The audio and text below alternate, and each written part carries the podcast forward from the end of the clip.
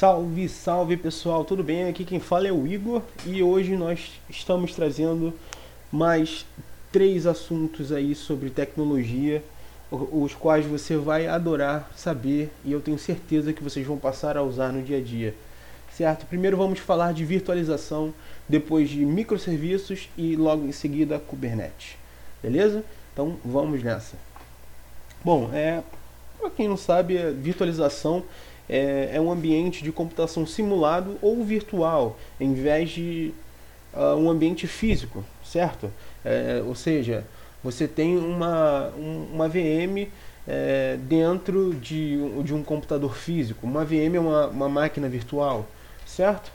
É, então, para continuar no assunto, é, gostaria de dizer que a, as, a, a virtualização ela costuma incluir é, versões de hardware, sistemas operacionais é, e dispositivos de armazenamento e, e, todos gerados por computador, certo? Nada aqui é, na virtualização é físico. Tudo que for criado é, em virtualização, como o próprio nome já diz, é virtual, certo?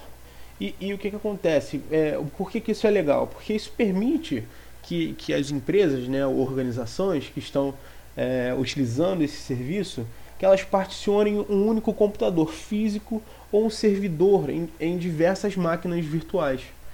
Beleza? Vamos nessa. Uh, existem quatro categorias principais de virtualização. A primeira é a virtualização de área de trabalho. Tenho certeza que você já ouviu falar dessa. É, Para quem não está familiarizado, já, é, já ouviram falar da área de trabalho virtual do Windows? É, rapaz, para quem está familiarizado aí, está sabendo do que eu estou falando. É, ela serve para quê? Né? Ela permite que um, um, servidor centralizado sirva e gerencie desktops individualizados. Beleza? Então o que, que acontece? Eu, é, eu trabalho para uma empresa X né? E nessa empresa eu tenho a minha máquina. Como eu estou de home office, é, para acessar a, a, a, minha máquina, eu preciso, através de, de uma aplicação de client, né, conectar é, nessa VPN e aí eu consigo acessar a minha, é, a minha área de trabalho, no, é, a minha máquina é, da empresa, certo? Eu consigo visualizar o que seria é, a minha máquina física lá, porém dentro da minha casa, no meu conforto e no meu computador aqui, beleza? Uh, a segunda é a virtualização de rede, né, que ela é desenvolvida para dividir a largura de banda da rede entre canais independentes que são posteriormente atribuídos a servidores ou dispositivos específicos, certo? Ou seja, essa é, essa conexão entre a, a, o meu site, né, no caso o meu data center lá da empresa, e a minha casa, correto? Show, vamos para a próxima. Então, a terceira é a virtualização de software, que separa aplicativos do hardware e do sistema operacional. E a quarta, porém não menos importante, a virtualização de armazenamento, que combina múltiplos recursos de armazenamento de rede em um único dispositivo de armazenamento que pode ser acessado por diversos usuários. Ou seja, se eu tenho ali, dando um exemplo da Azure, se eu tenho uma conta de armazenamento, eu posso fazer é, com que é, vários dos usuários da minha empresa, da minha organização, eles tenham acesso a específicas é, pastas é, dentro do meu file server, por exemplo. Né? Isso com uma configuração específica dentro do file server, é claro, e também com a aplicação de client na, no, na máquina do meu usuário final. E, e assim eu posso, através de um mapeamento de rede, é, permitir que, esse, que o meu funcionário ou que o usuário final ele tenha é, o acesso a essa documentação é, que a empresa tem. Beleza?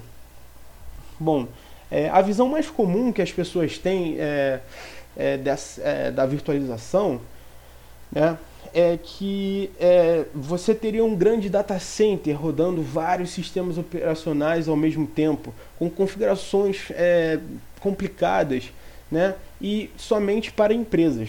Mas fique sabendo que não, tá? Você, você aí que tem o seu computador em casa, você também pode usar é, a virtualização através de softwares é, que permitem você fazer isso, certo? Eu vou indicar para vocês agora dois softwares que eu já usei, é, que são gratuitos e que você pode criar tanto máquinas virtuais Windows quanto, quanto é, máquinas virtuais Linux. É, e claro, se você tiver um pouco de dificuldade, se você não for da área, é, lembre-se, o YouTube tem vários tutoriais, você pode aprender sem o menor problema, certo? Bom, a primeira é o VirtualBox da Oracle, certo? Para mim essa é a melhor, é a que eu mais uso. E a outra é o VM, VMware Player, certo? E lembrando, ambos são gratuitos e você pode rodar o Windows XP como uma máquina virtual dentro do Windows 7, por exemplo. Certo? Show, então. Vamos para o próximo assunto agora, que são os microserviços. Né? Microserviços, uh, hoje em dia, é uma maneira popular né, de construir aplicações web. Né? Bom, para dar uma, uma recapitulada aí na, na memória de quem é da área, né? uma arquitetura de micros, é, de microserviços no caso, ela torna mais fácil e rápido construir e trabalhar em partes individuais de uma aplicação e, portanto, na aplicação como um todo. Beleza?